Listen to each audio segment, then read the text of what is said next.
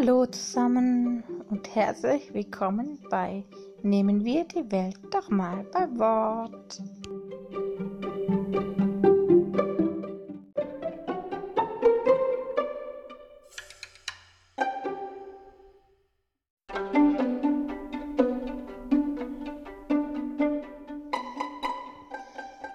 Hab folgendes Problem.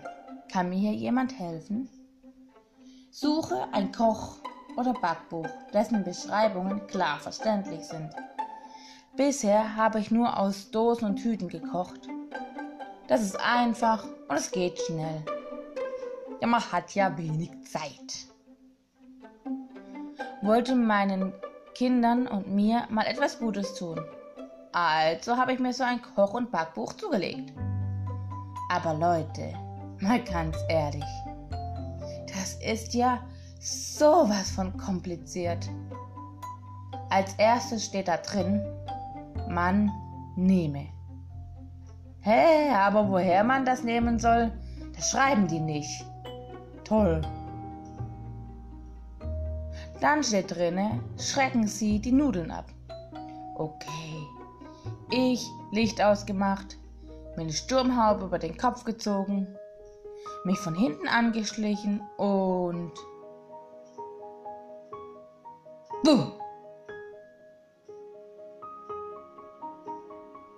Was ist passiert? Nix. Die sind absolut schreckresistent. Dann wollte ich die Soße machen. Steht da in dem Buch, jetzt binden Sie die Soße. Ich habe mir eine Schnur genommen. Habt ihr schon mal eine Soße gebunden? Stundenlang habe ich da gestanden und habe es probiert. Es ging einfach nicht. Das Verrückteste kommt aber jetzt. Da steht doch schwarz auf weiß. Schwitzen Sie 50 Gramm Mehl an. Also ich gleich los. Wollmütze, Schal, Winterstiefel, dicke Jacke angezogen. Dann bin ich gerannt und gerannt und gerannt, bis kurz vorm Umfallen. Ich sag's euch, lauter Wasser habe ich geschwitzt, aber keinen Gramm Mehl. Na gut, habe ich gedacht. Das war dann bestimmt ein Druckfehler. Als nächstes wollte ich dann Kuchen backen. Für meinen Freund. Steht im Buch, schlagen Sie die Eier. Ich war so schockiert. Das geht doch gar nicht. Das ist ja voll brutal.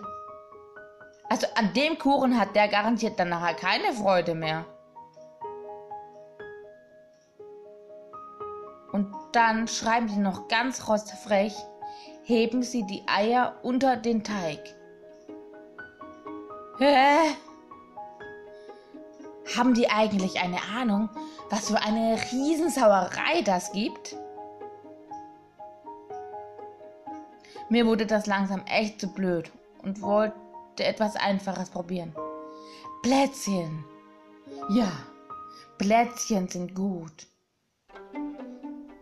Ich muss euch sagen, bei diesem Rezept sind die in dem Buch echt zu weit gegangen.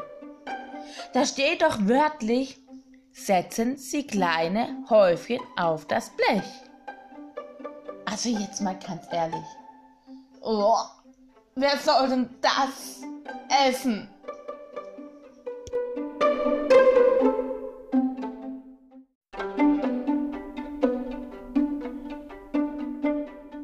Diesen Witz habe ich per WhatsApp von einer Kollegin geschickt bekommen.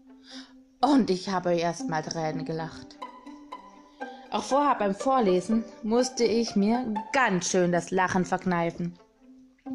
Aber hm, die deutsche Sprache klingt schon sehr hart, wenn wir sie mal wörtlich nehmen. Ja, da hat jemand die deutsche Sprache wörtlich genommen. Und ja, es klingt total hart und grausam. Ja, Es liegt vielleicht ein bisschen, ein Minimü, auch an der Tonlage, die wir Deutschen haben. Aber vor allem, finde ich, klingt es an den Worten, die wir benutzen. Ich gebe euch mal ein Beispiel. Ich lebe in der Schweiz und mit den, meinen Nanny-Kindern rede ich auch oft Schweizerdeutsch. Doch wenn ich was von ihnen will und es funktioniert einfach nicht, dann switche ich unheimlich gern mal auf Hochdeutsch um.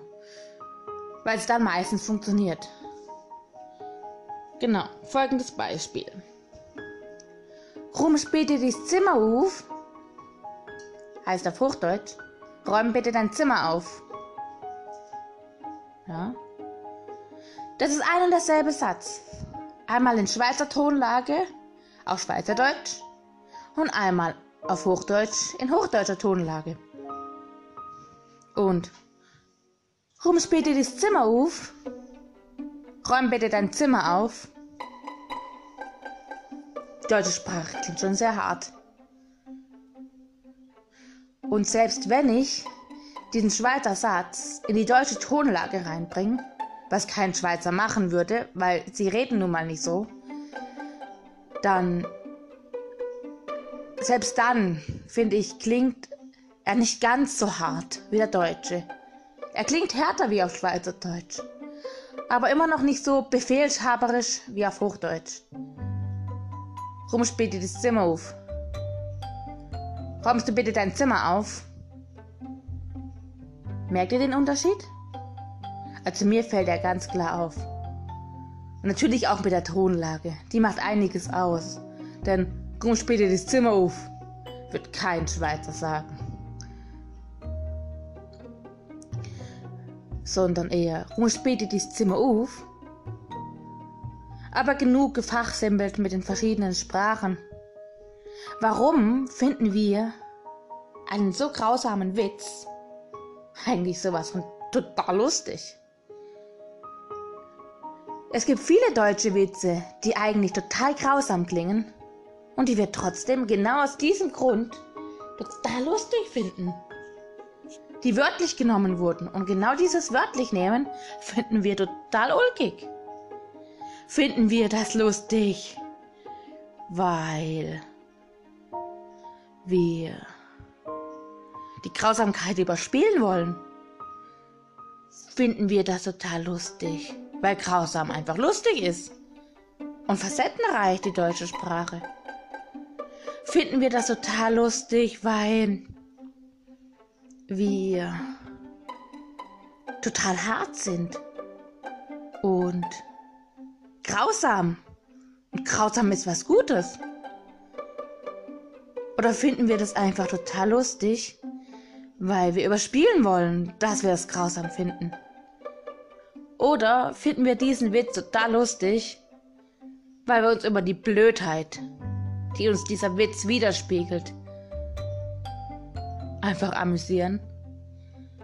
Ich meine, wer ist denn so doof und nimmt so ein, äh, so ein Backbuch auch wörtlich, ne? Was finden wir daran so lustig?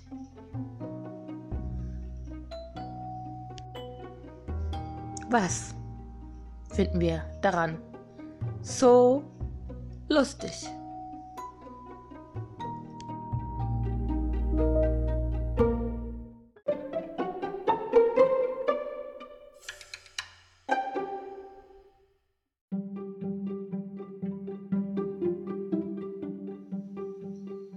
So, das war's für heute mit Nehmen wir die Welt doch mal beim Wort. Spielt ein bisschen mit den Wörtern, spinnt ein bisschen und bleibt euch immer selber treu. Eure Resi.